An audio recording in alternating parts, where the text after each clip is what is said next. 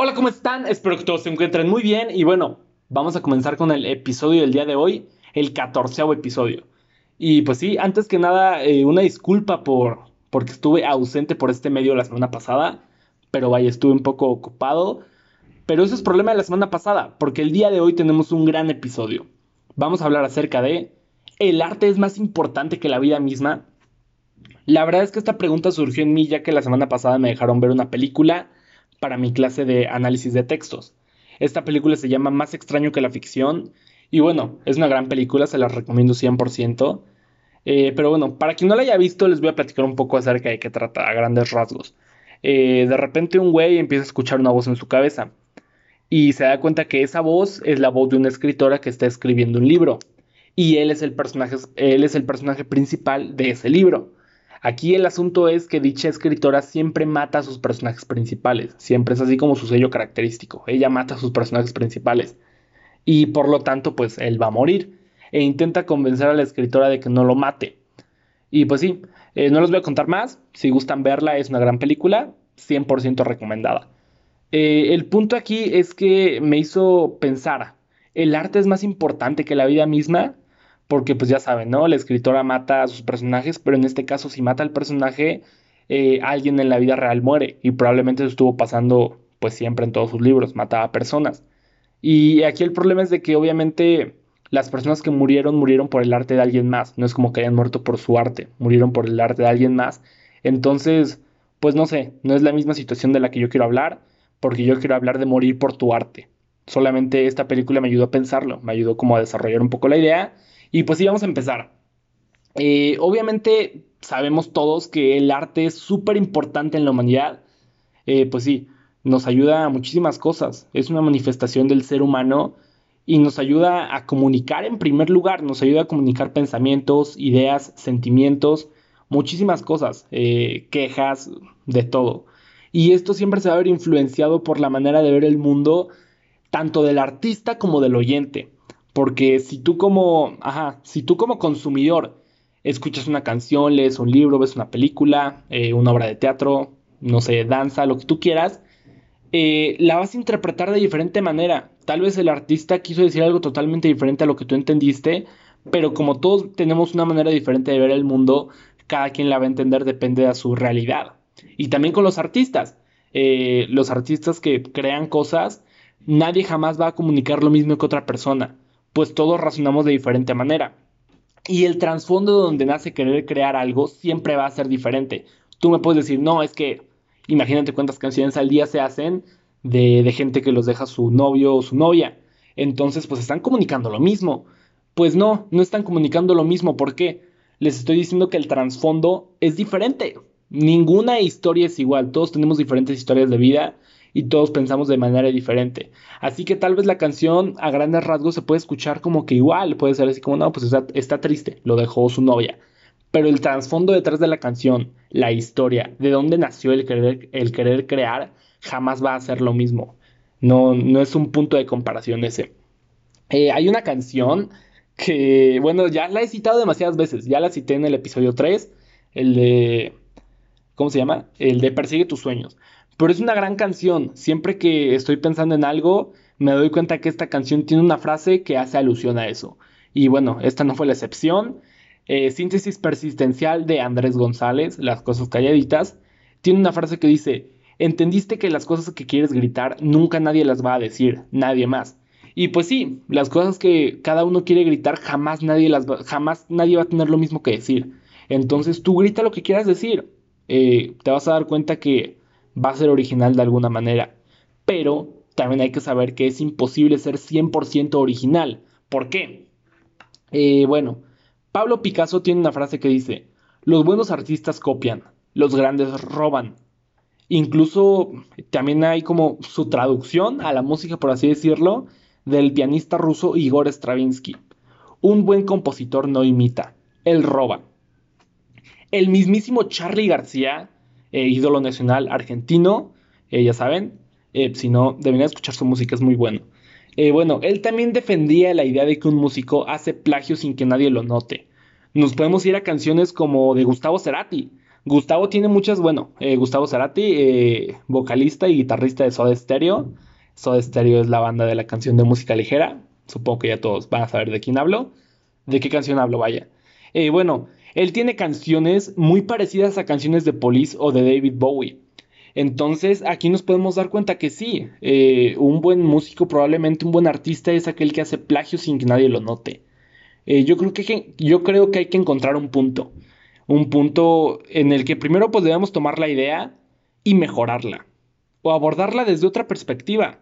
El punto es que siempre debes sumar o restar, pero jamás debemos dejar la idea igual. Es como, no sé, eh, podemos poner el ejemplo de que te dejan hacer una tarea, ¿no? En un salón dejan hacer una tarea y tu amigo te pasa la tarea. ¿Qué pasa si tú le entregas igual a como te la, a como te la dio tu amigo? Pues obviamente el profesor se va a dar cuenta.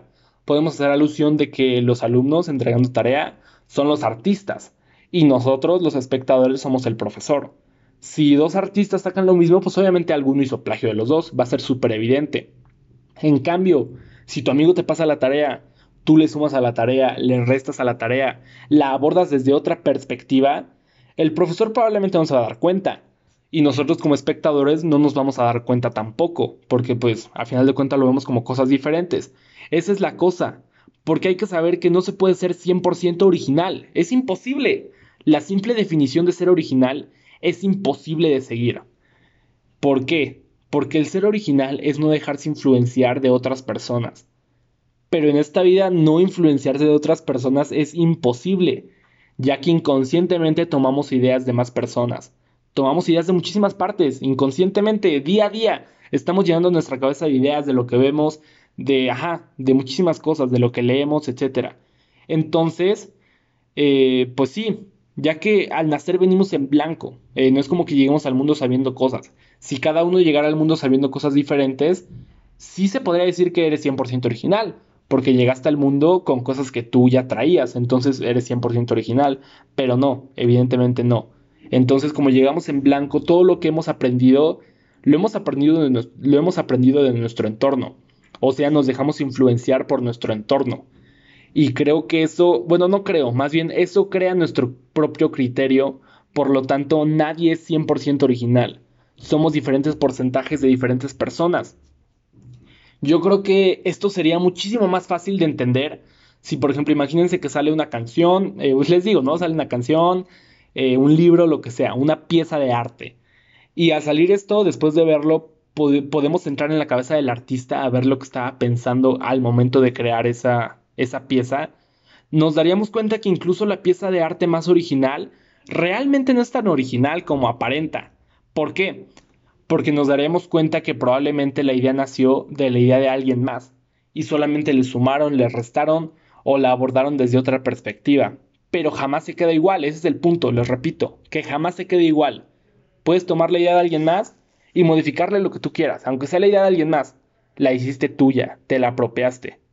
Y pues sí, eh, yo creo que si esto se pudiera dar de que podríamos entrar en la cabeza de los artistas y ver lo que pensaron al crear la obra, nos daríamos cuenta que todas las obras de arte están conectadas y que todo tiene más sentido junto en lugar de separado.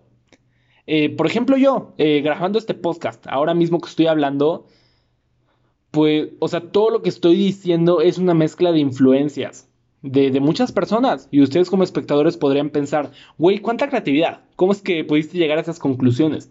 Pero realmente no, no, o sea, no lo sé. Eh, todo es una mezcla, por ejemplo, de mis últimas clases de filosofía, de la película que tuve que ver para análisis de textos, de muchos podcasts que escucho, de, eh, del de Simón dice, Nat contradice, eh, Hablemos Arte, de cosas incluso, de las cosas que escribe Roberto Martínez. Y lo único que yo estoy haciendo aquí es juntar todo lo que más me sirva de, de estos artistas y darle mi propio sentido, mi propia perspectiva.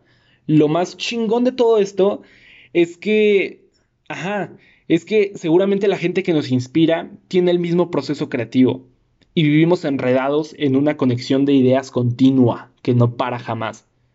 Porque pues sí, entonces siento que esto es lo más bello de pensar así que, que pues sí, si bien no se puede ser original al 100%, vivimos enredados en una conexión de ideas continua. Por lo tanto, ser original eh, para mí es defender lo que más te haga sentido. Aunque sean ideas de alguien más, no importa. Un, tú las vas a terminar haciendo propias, eh, ya sea que le tengas que hacer ciertas adecuaciones, o la cambies, o la combines con ideas de alguien más, no importa. Al final de cuentas, esas ideas se van a convertir en tu verdad, en nuestra verdad, en la verdad de cada quien. Y eso es a lo que podemos llamarle que son nuestros ideales. Eh, aquí, aquí va la pregunta. Ahora sí, llegamos a eso, ¿no? Yo quiero llegar a lo de los ideales. Eh, ya que aquí va la pregunta, la primera pregunta, ¿no? ¿Estarías dispuesto a morir por tus ideales? Pueden pensarlo, no lo sé. Eh, lo único que sabemos es que, no sé, si alguien les dice, no sé, algún ejemplo de alguien que haya muerto por sus ideales, siento que tal vez el, el ejemplo como más obvio podría ser Jesús. O sea, bueno, sin tomar en cuenta la resurrección y esas cosas, Jesús pudo haber huido, pero no, prefirió morir de alguna manera por sus ideales, por, por la misión, ¿no? Que tenía que hacer. Pero no, o sea, bueno, sí, obviamente sí, pero tenemos eh, otro ejemplo muchísimo más claro, eh, mucho tiempo antes, Sócrates. Sócrates estuvo dispuesto a morir por sus ideales. Y Sócrates eh, fue, murió en el siglo en el siglo V antes de Cristo. Entonces, de alguna manera, Sócrates murió por su arte. bueno, si no saben quién fue Sócrates, Sócrates fue un gran filósofo de Grecia, quien fue condenado a morir por no reconocer a los dioses griegos y de corromper a la juventud con sus pensamientos. Pero vaya, eso a final de cuentas fue pura... Ajá, como para, pues para matarlos realmente. Él murió porque peleaba contra los que se creían dueños de la verdad, ya que con sus frases como solo sé que no sé nada, nos hacía darnos cuenta que él pensaba que la verdadera sabiduría estaba en reconocer la propia ignorancia él no buscaba, ajá, él no buscaba decir verdades acerca de nada. Él solamente buscaba decir lo que no era verdad. No sé si me estoy dando, no sé si me estoy dando a entender. El punto es que sí. Me pueden decir, es que no, te estás confundiendo. Sócrates no murió por su arte, Sócrates era filósofo. Pero ¿qué pasa si les digo que todo en esta vida es arte? Entonces Sócrates también era artista. Entonces tú y yo y todas las personas del mundo somos artistas. Y les vuelvo a preguntar de diferente manera, ¿morirías por tu arte? Toma en cuenta que todo lo que hacemos en esta vida es arte, o sea, literalmente todo lo que haces es arte. Así me atrevo a decirlo. ¿Por qué? Porque todo tiene diferente historia a final de cuentas, todo es diferente. Si les digo que todo es arte, realmente hablo de todo. Nuestra manera de hablar, de escribir, de pensar, nuestros apuntes, la forma en que dormimos. El cocinar es arte, incluso nuestra manera de observar o aprender. Y pues sí, en conclusión, yo, yo sí soy de la idea de que todos somos arte en su máxima expresión. Y también lo que hacemos es arte. Ahora sí que como el este meme de, de morra eres arte y ese tipo de cosas. Pero realmente sí, todos somos arte, todo en esta vida es arte. Si todos somos arte y por naturaleza hacemos arte, entonces somos artistas. Entonces Sócrates era artista. Sócrates fue el, un artista que murió por su arte. Él estuvo dispuesto a morir por su arte, por sus ideales. Eh, porque sí, aquí siento que el verdadero punto de discusión es cuánto valor estamos dispuestos a darle a nuestro arte. O sea, ajá, cuánto valor le damos a las cosas que hacemos generalmente en el día a día. Sabemos que para Sócrates sus ideales lo eran todo. Él le daba todo el valor a lo que hacía y a lo que decía, porque sabía que no valía la pena vivir sin proteger sus ideales, porque él era sus ideales, él era su arte y estuvo dispuesto a morir por él mismo, estuvo dispuesto a morir por su arte. Todo es arte porque todo en esta vida es único y todo tiene su propia historia. Pero ok, si todo es arte, entonces también entramos en el conflicto de, no sé, obras que, piezas de arte en estas como, no sé, museos modernos de arte y ese tipo de cosas que muchas veces vamos y decimos como, güey, aquí hay pura pendejada la neta. Eh, por ejemplo, yo siento que el ejemplo más sonado fue eh, la pieza de arte que era como una banana pegada a la pared con cinta adhesiva, que incluso en algún punto llegó un güey y se la comió. Eh, yo igual que se la comiera, porque pues era obvio que no era la misma banana todos los días, si la cambiaban, porque si no se iba a pudrir. pero bueno, siento que más que nada es el valor que le damos a lo que hacemos. Simplemente es cuestión de lo que la gente quiere ver. Y si ese artista o un artista que hace obras fáciles le da un sentido y profundidad a su obra, eso siempre va a terminar siendo más significativo que la obra en sí. El significado que tú le das a su profundidad va a importar más que, que la obra físicamente. Entonces es, termina siendo subjetivo, es subjetivo a final de cuentas, no hay una verdadera explicación. Es como, es como preguntar hoy en día por qué el reggaetón le va tan bien. Pues no hay una respuesta real para eso. Simplemente así es, así son las cosas. Y, y bueno, eh, pues sí, creo que como conclusión podemos aprender que tal vez solamente nos falta ser lo suficientemente sensibles para percibir todo lo que es arte y darnos cuenta que el mundo es arte. El simple hecho y el simple hecho de la existencia trae consigo la creación y creatividad. Para mí eso es arte. En conclusión, de decir que el arte es más importante que la vida misma, para mí es demasiado poético, porque sin arte no podemos vivir. Y el vivir y el arte van completamente de la mano. Eh, bueno, realmente eso, eso es todo lo que tenía que decir por el episodio de hoy. Eh, me gustó mucho. Eh, pues sí, espero que a ustedes también les guste. Va a ser el más corto hasta ahora, pero bueno, les dije en el episodio pasado, en el de contenido viral y de valor, que, que vaya, si los episodios tenían que durar menos, iban a durar menos, porque es todo lo que tengo que decir. No les voy a meter relleno para que se aburran. Espero que les haya gustado el episodio. Y nos vamos con las recomendaciones. Eh, bueno, la verdad es que hoy estamos a domingo 11 de, de octubre, ya, ya domingo 11 de octubre, güey, qué loco. Pero bueno, el pasado viernes 9, viernes 9 de octubre, se estrenaron varias, varias nuevas canciones. Y pues vaya, les voy a dejar solamente una como recomendación oficial, pero les voy a decir todas estas para que si gustan escucharlas, sería una muy buena idea de su parte. Eh, tenemos de parte de banda Los Chinos, sacaron su nuevo álbum, después del disco de Batch, fue su último álbum. Sacaron un nuevo este año, bueno, el viernes apenas, se llama Paranoia Pop. Tiene la verdad es que grandes canciones. La de Chuchu es muy buena, Mi manera de ser, El ídolo, La herida. Eh, vaya, gran álbum, me encantó.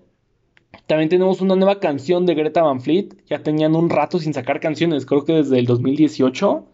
Como noviembre de 2018 fue su último álbum, que fue el de eh, Peaceful and Red Army, algo así, no recuerdo bien el nombre. Pero ya sacaron una canción, se llama My Way Son. Y gran canción, igual me gustó un chingo, está muy buena. Y la última recomendación, eh, y como la recomendación oficial, les voy a dejar Primavera 2020 de Little Jesus.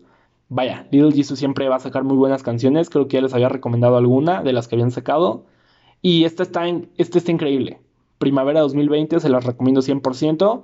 Y bueno, eso es todo por el día de hoy. Eh, la próxima semana los voy a estar viendo aquí otra vez con un invitado. Eh, y vaya, gran, va a ser un buen capítulo. Vamos ya a empezar a hablar acerca de Halloween, porque pues vaya, en este mes de octubre debemos hablar acerca del terror. Y espero que les haya gustado mucho el episodio de hoy. A mí me encantó. Eso es todo. Nos vemos la próxima semana. Bye.